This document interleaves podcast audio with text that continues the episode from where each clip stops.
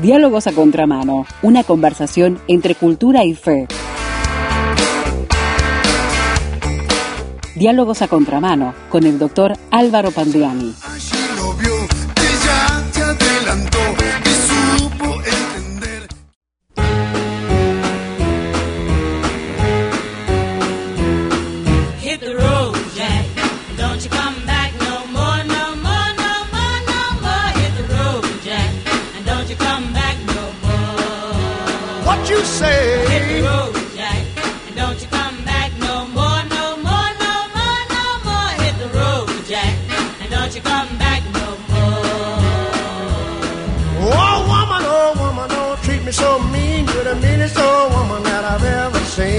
I guess if you say so, I'll have to pack my things and go. That's right, hit the road, Jack.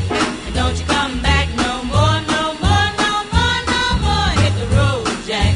And don't you come back no more. What you say?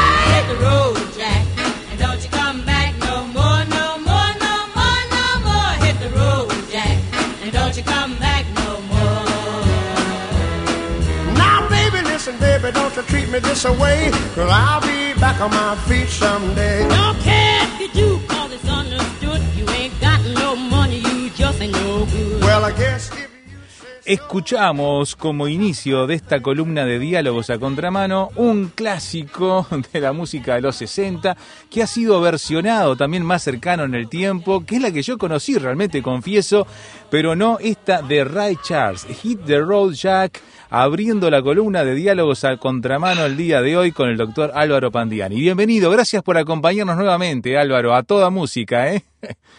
Hola, ¿cómo estás, Esteban? Es verdad, el título de la columna de hoy corresponde a, a esa que es una de las canciones más famosas Sí, interpretadas sí. por Ray Charles, eh, que tampoco es de la autoría de él, eh, pero que él la, la popularizó tremendamente allá por el año 1961. Hit the Road Jack, una canción que, que tiene algo de gospel, de blues, de jazz, también algo de soul y de pop. Tiene de todo. De todo un poco. Tiene, tiene de todo. Eh, pero lo que nos interesa es la letra, sobre todo el estribillo, ¿sí? ese contrapunto que hace entre el cantante y sus coristas que dice, eh, traduciéndolo al castellano, sal a la carretera Jack y no vuelvas más, o vete al camino Jack y no vuelvas más. Sí, sí. La canción se trata de una mujer que, que echa a la calle a un hombre con el que estuvo relacionada y le pide que no regrese nunca más. Hit the road Jack es una frase hecha que constituye una forma de decirle a una persona que se vaya, eh, pero en forma despectiva, Claro. eh, eh, entre el- eh, la gente de habla anglosajona, por supuesto, ¿no? De habla inglés. Básicamente, hit the road es ponerse en camino o en marcha, salir a la calle, irse. Ahora, ¿por qué Jack? Exacto, ¿por Jack, qué Ni idea. Jack? Ni idea, ni idea. Pero dado que se acerca el último día de octubre, fecha que tiene que ver con un famoso Jack, un otro famoso Jack, eh, vamos a usar esta introducción. Aparte, la canción está espectacular, y, y así que la quise usar de introducción para entrar en tema en un mes en el que hablamos de, acordate Esteban, criaturas antiguas, seres mágicos y brujería desde un punto de vista cristiano. Sí, sí, sí. Hace 10 años hicimos el especial de Noche de Brujas, ¿te acordás? Me Que acuerdo. Fue por allá por el año 2011, que una columna de comentarios sobre eh, la fecha referida, el 31 de octubre, Sí, sí. cuando con fiestas de disfraces de tonos macabros se celebra Halloween. En aquel momento escribí el artículo sobre el cual se basó el, ese especial de Noche de Brujas, luego de, luego de varios años de irlo postergando. ¿A qué se debió la postergación? Y bueno, sobre todo aquí varios columnistas cristianos en distintos sitios de Internet ya habían abordado el tema de Halloween. Eh, una celebración que, que- que obviamente genera muchísimos reparos en el cristianismo evangélico.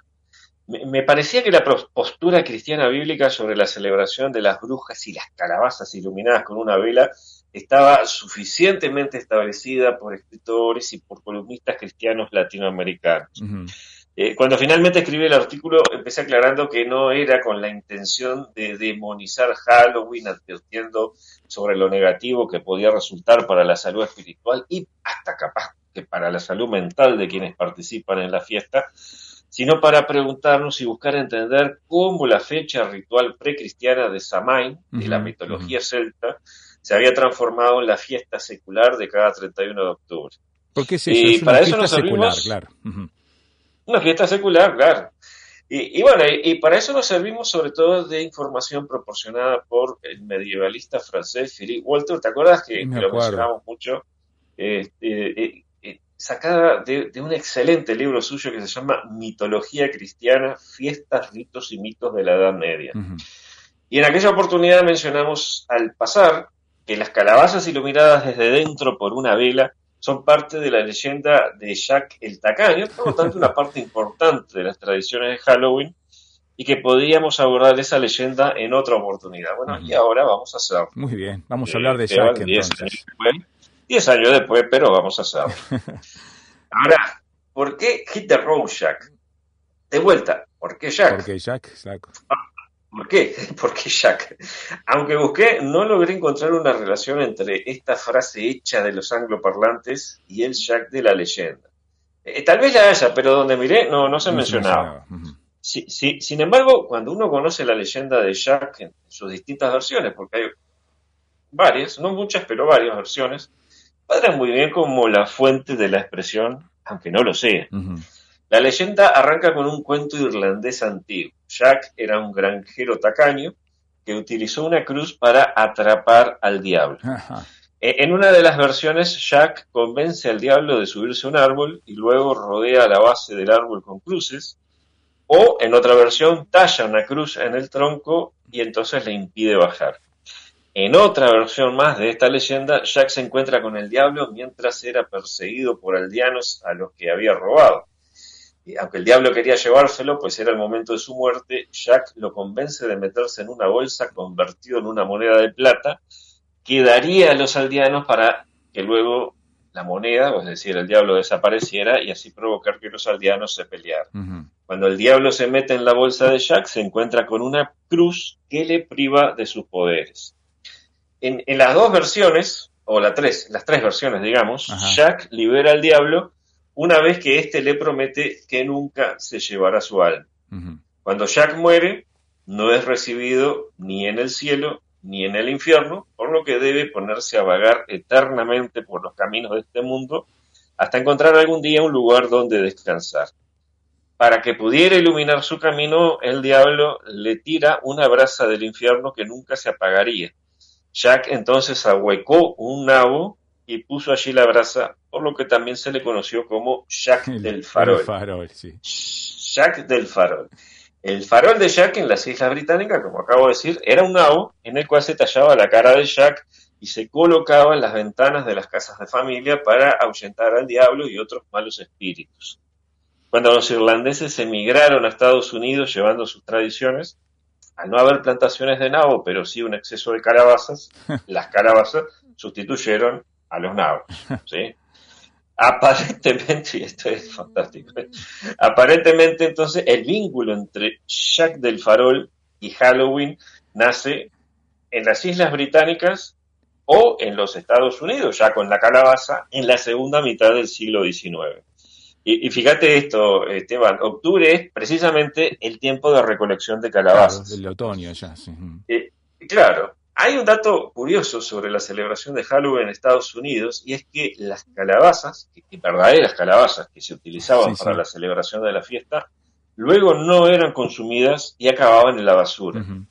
La, la- la explicación de por qué estas calabazas no se consumían es muy curiosa y es reveladora del espíritu de esta fiesta.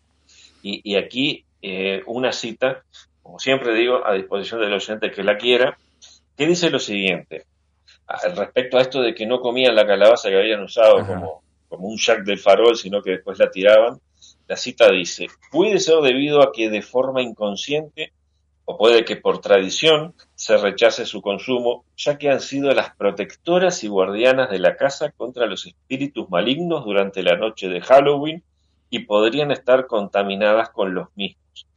Al evitar su consumo, también se evita que estos espíritus entren en el cuerpo físico de las personas y los posean. Hasta acá la cita. Ajá. Y, y- y la misma fuente de la que tomamos esta cita que acabo de leer informa que la calabaza es la fuente del color típico que representa la fiesta de Halloween en la sociedad estadounidense contemporánea, el naranja brillante. Claro, y aparecen en todos lados los, los disfraces y distinta simbología. Ujú. y fundamentalmente las calabazas como chirimbolos en las Exacto. muchas Ujú, tiendas, ¿no? Este, como adornos que, que- que en aquella oportunidad lo decíamos, como que, que va precediendo después la aparición, a partir del primero de noviembre, la aparición de los chirimbolos De Navidad, adornos claro. navide- navideños, exacto.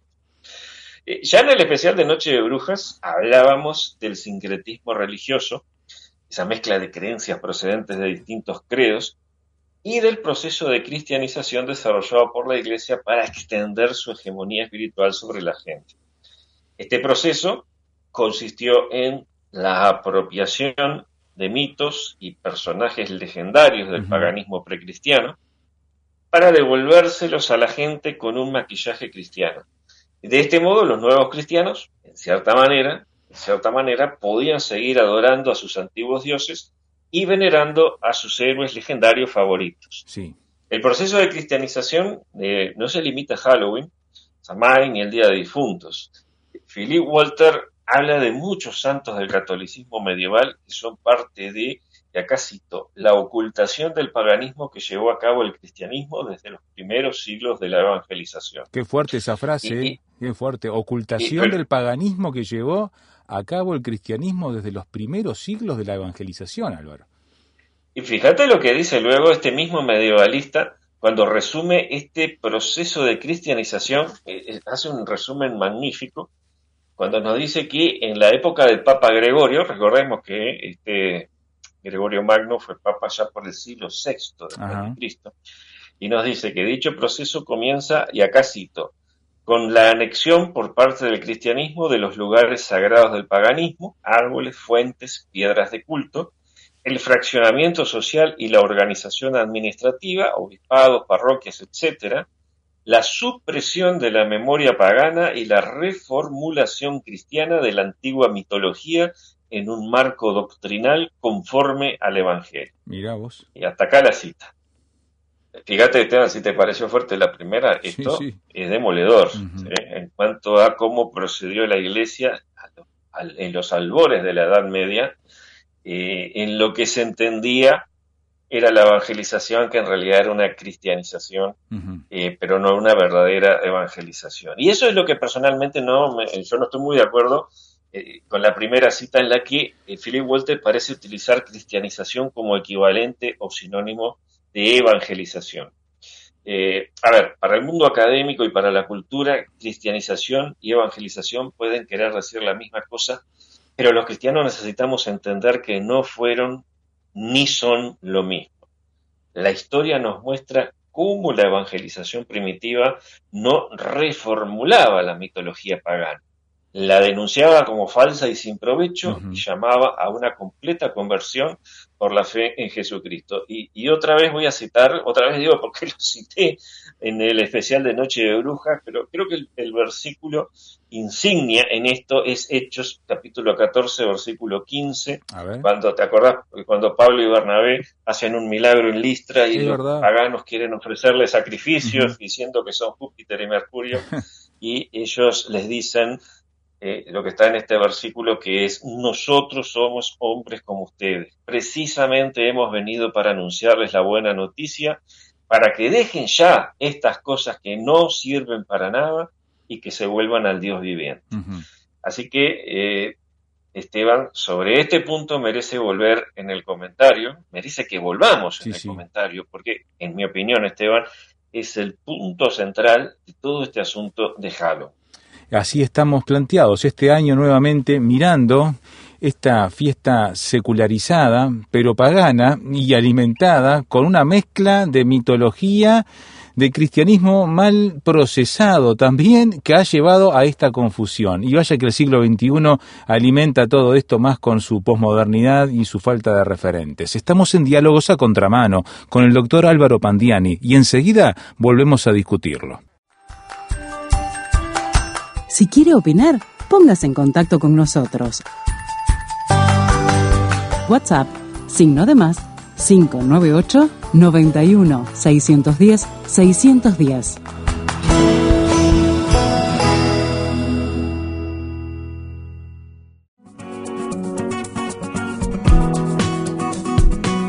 Ahora puedes encontrar nuestros contenidos en Spotify. Búscanos en la aplicación como Radio Transmundial Uruguay.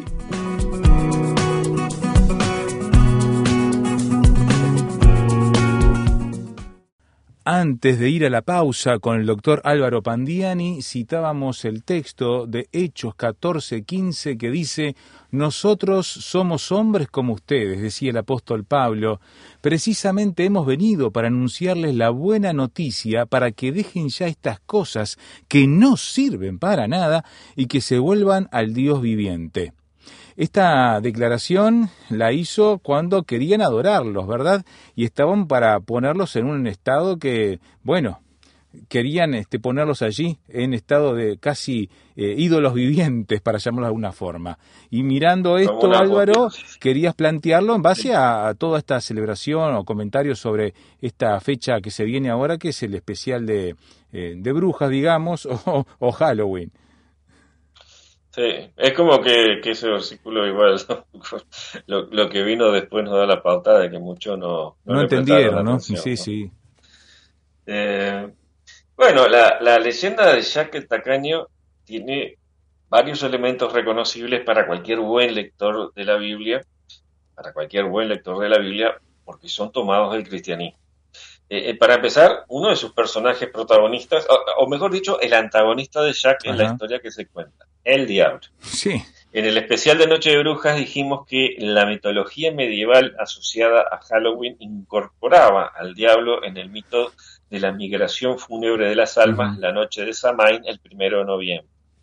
Y en esa oportunidad comentábamos que en realidad no quedaba claro si el dia- ese diablo como personaje correspondía a algún espíritu maléfico de la mitología celta o se tomaba prestado de la Biblia. entiendo. Aquí en la leyenda de Jack, por otra parte, este diablo queda incapacitado por el poder de la cruz. El poder de la cruz es el otro elemento que impresiona tomado del cristianismo.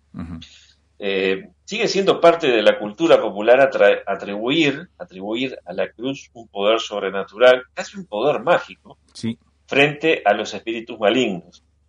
Eh, a ver, aunque en la actualidad la exploración del mundo sobrenatural que hace la narrativa de ficción, sobre todo la cinematográfica, eh, en la actualidad, repito, no recurre tanto como antes a los símbolos cristianos, eh, todos hemos visto, por ejemplo, cómo la cruz es enarbolada como defensa frente a los vampiros sí, sí. y se usa para expulsar demonios. Con los zombies como que ya no sirve, así que no se la ve en las múltiples películas del género. Eh, pero todavía se puede ver incluso en la vida real cómo alguien religioso y o supersticioso recurre al acto de persignarse, o de santiguarse, frente a la posibilidad de una presencia espiritual maligna. Eh, ahora, ese poder de la cruz, si bien es de marca cristiana, corresponde más bien al cristianismo medieval. ¿sí? Eh, aunque tiene algo de base bíblica, pero corresponde más bien a un cristianismo medieval. Por ejemplo, si miramos textos como Colosenses 2.15, donde se lee, despojó a los principados y a las autoridades y los exhibió públicamente, triunfando sobre ellos en la cruz, eh, siendo el sentido de principados y autoridades el de seres espirituales malignos. ¿no? Claro. Eso parece dar un poco de base bíblica, eso del poder de la cruz. Este mismo versículo que acabo de leer en la traducción Dios habla hoy, se lee, Dios despojó de su poder a los seres espirituales que tienen potencia y autoridad. Eso por lo de la- explicando eh, lo de los principados y autoridades. Eh, también Apocalipsis 12:11, ahí hablando de la expulsión del acusador, o sea, el diabolos, Sí, ¿sí?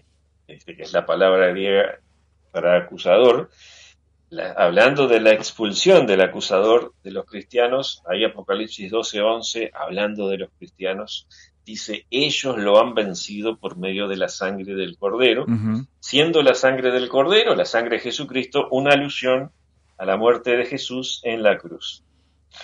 Sin embargo, a pesar de todo esto y a sí. pesar de estos versículos que podrían dar una base bíblica a eso del poder de la cruz, el uso religioso o ritual por parte de los cristianos de las representaciones de la cruz como, como arma frente a las fuerzas de la oscuridad no existe No, en el Nuevo no. Testamento. ¿sí? Voy a repetir eso, ese uso religioso o uso ritual de representaciones de la cruz, de cruces, Claro. Como arma frente a las fuerzas de las tinieblas o diabólicas o demoníacas. Eso no existe en el Nuevo Testamento de la Biblia. De otra manera El vendría pasaje- a ser Álvaro como un elemento de fetiche, ¿verdad? Y que cualquier cosa. que- Exactamente, exactamente. Decía, es algo que se desarrolla en siglos posteriores. El pasaje clásico del Nuevo Testamento que habla del enfrentamiento contra las fuerzas espirituales oscuras está en Efesios capítulo 6. Y ahí, en el versículo 12, Pablo asevera lo siguiente. No estamos luchando contra poderes humanos, sino contra malignas fuerzas espirituales del cielo, las cuales tienen mando, autoridad y dominio sobre el mundo de tinieblas que nos rodea. Y a continuación, Pablo, eh, tomando como ejemplo la armadura del soldado romano de su época, habla de las armas con que el cristiano enfrenta esa lucha. La verdad, la justicia, el celo por anunciar el Evangelio, la fe, la salvación, la palabra de Dios y la oración. Todo eminentemente espiritual. Ni cruces, ni crucifijos, ni agua bendita, ni amuletos, nada de eso. Otro elemento de la leyenda tomado del cristianismo es la expectativa de entrar el alma humana al cielo luego, luego de la De la muerte. muerte, claro. Eh, eh, esta es, es- es otra doctrina sobre la que existe controversia acerca de si es o no una doctrina bíblica. Esteban, una controversia que ahora simplemente vamos a ignorar porque ya hablamos mucho de este tema en Sí, otras sí. columnas. Al alma de Jack el Tacaño, una vez muerto, el granjero, no se le permite el ingreso al cielo. Eh, ¿Sabes qué? Que da la sensación de que en la conceptualización popular de la vida de ultratumba, eh, las almas de los difuntos lo primero que hacen es arrancar rumbo al cielo, a ver si pueden entrar. Y si no, se van al infierno. Claro. ¿sí? O primero prueban en el, en el cielo, y si ahí no, acá no, bueno, entonces se van al infierno. Pero es bíblica esa visión. tampoco- Y no, por supuesto que no. claro que no. Pero lo importante a propósito de esto es que, como ya lo mencionábamos en el especial de Noche de Brujas, fue el cristianismo el que introdujo en las creencias de los pueblos donde se originó Halloween la esperanza de una bienaventuranza eterna en el cielo más allá de la muerte. Por otro lado, en la leyenda de Jacques del Farol hay elementos claramente no procedentes del cristianismo. Ajá. Al- algunos eh, fruto de la mixtura de la religión cristiana con creencias precristianas y otros francamente paganos. La noción de que las almas de los difuntos anden vagando por el mundo, al igual que la idea de que queden ligadas a un sitio en particular, un cementerio, un castillo o una casa embrujada, definitivamente no es bíblica. Eso de que los- los- las almas o los espectros anden por ahí, Claro. eso no es bíblico no es bíblico. Los antiguos hebreos no tenían una doctrina definida sobre la vida de ultratumba. Y, y sabes que si uno mira el Antiguo Testamento, parece que tampoco les importaba demasiado. No, no, no. Ellos temían a la muerte como cualquier ser humano, pero consideraban que el lugar donde poder adorar a Dios y disfrutar de sus bendiciones era este mundo, esta vida. En el Salmo 116, del 7 al 9, se lee, ahora sí puedo volver a sentirme tranquilo porque el Señor ha sido bueno conmigo, porque me ha librado de la muerte, porque me ha librado de llorar y de caer. Seré obediente al Señor en el mundo de los que viven. En el mundo de los que De viven. los que viven. Ujú. Por otra parte, para ellos los muertos estaban en algún lugar subterráneo como dormidos. Ujú. El oyente puede ir a leer, por ejemplo, Isaías 14:9. En el Nuevo Testamento, la enseñanza cristiana indica que los salvos por su fe en Jesucristo pasan a estar con, Con Cristo, Cristo. según. Filipenses 1:23.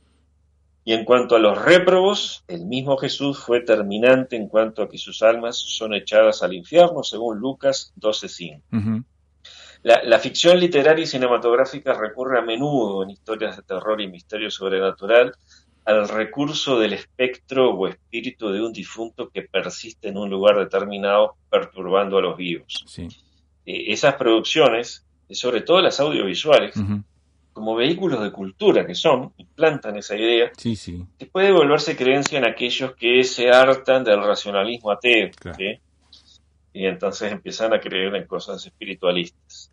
Eh, pero definitivamente poder encontrarse o comunicarse con el alma de un muerto, además de que su invocación está prohibida por la Biblia, más allá de eso, poder, repito, encontrarse o comunicarse con el alma de un muerto no es posible. Es que Álvaro, cuando eliminamos tan ateamente a Dios del medio, la gente ante esa sequedad espiritual termina creciendo en cualquier cosa, ¿verdad?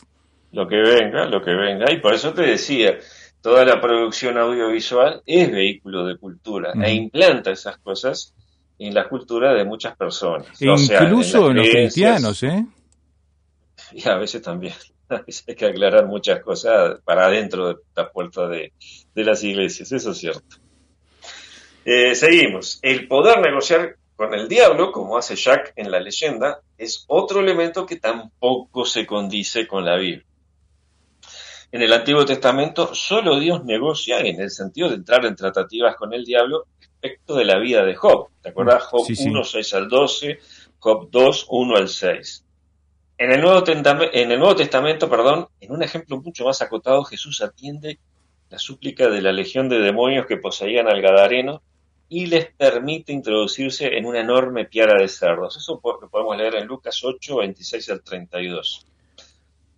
Pero según lo que leemos en el Nuevo Testamento, el diablo es un adversario que anda alrededor de los creyentes, rugiendo como un león que busca a quien devorar al cual se le debe resistir firme en la fe. Sí. Eso es lo que dice en 1 Pedro 5, versículos 8 y versículo 9. Y resistir en la fe utilizando para eso las armas espirituales que Dios dio a sus hijos, que son las que mencionamos antes del capítulo 6 de la carta a los hebreos, los versículos 13 a 18. Por lo mismo, el recurso de ahuyentar a los malos espíritus con el farol de Jack, ¿sí? la calabaza Sí. iluminada por dentro, que hoy en día es un adorno decorativo de Halloween, es un elemento netamente pagano. Sí, sí. ¿sí? Es un elemento netamente pagano. Eso de poder ahuyentar al diablo y los malos espíritus con una calabaza es algo venido del paganismo. Al diablo se lo resiste sometiéndose el creyente a Dios, según Santiago 4.7, y echando mano de todas las armas espirituales ya mencionadas, las cuales están en la palabra de Dios. Estas leyendas oscuras, cargadas de sincretismo religioso, como la de Jacques el Tacaño, que surgían en una sociedad nominalmente cristiana. ¿sí? nominalmente cristiana, cristiana de nombre, Claro. ¿sí? Esto, es- e- e- estas leyendas nos muestran que el nudo de este tema, Esteban, el nudo de este tema no es si Halloween es diabólico, pagano y demoníaco, sino en qué medida como iglesia seguimos fallando en comprender lo que Halloween representa. ¿Y qué representa es la pregunta? Eh, ahí está. ¿Qué es lo que Halloween representa? ¿Lo estamos entendiendo? Lo que Halloween representa es el fracaso de la verdadera evangelización tal como la practicó y enseñó Jesús y tal como la practicaron los apóstoles y primeros predicadores cristianos. ¿Por qué Halloween nos es de utilidad a los efectos de poner el foco en la cristianización sin evangelización? Ajá. Y bueno, porque actualmente Halloween es mucho más popular que la fiesta de San Martín o la de San Vicente, Santa Marta, Santa Brígida o San Cristóbal. Increíblemente. La observación de lo que pasa cada 31 de octubre y el volver la mirada hacia la Biblia nos va a ayudar a entender cómo se cumple y cómo no se cumple la gran comisión de evangelizar a todas las naciones.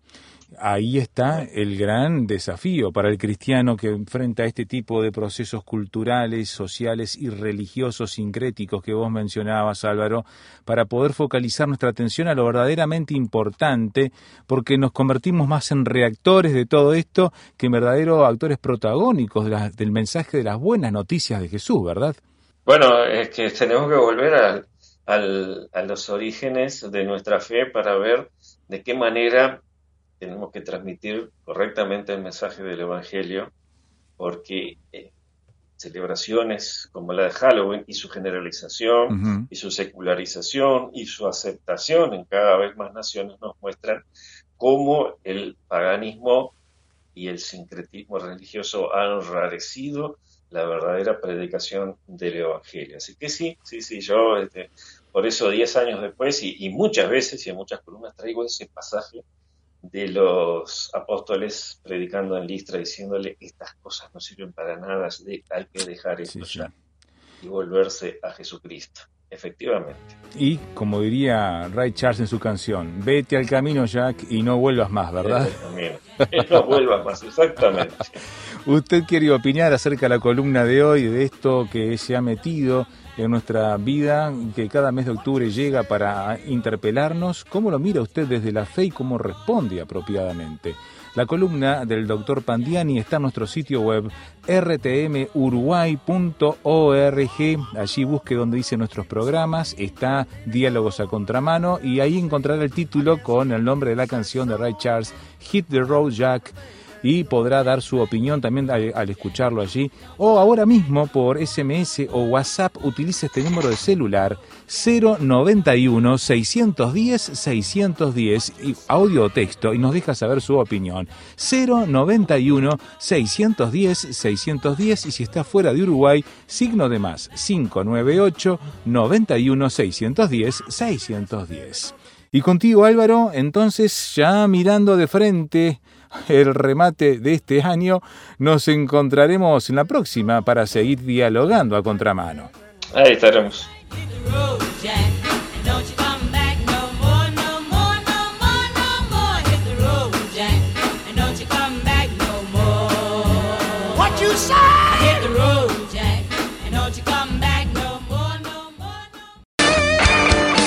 Diálogos a Contramano, una producción de Radio Transmundial.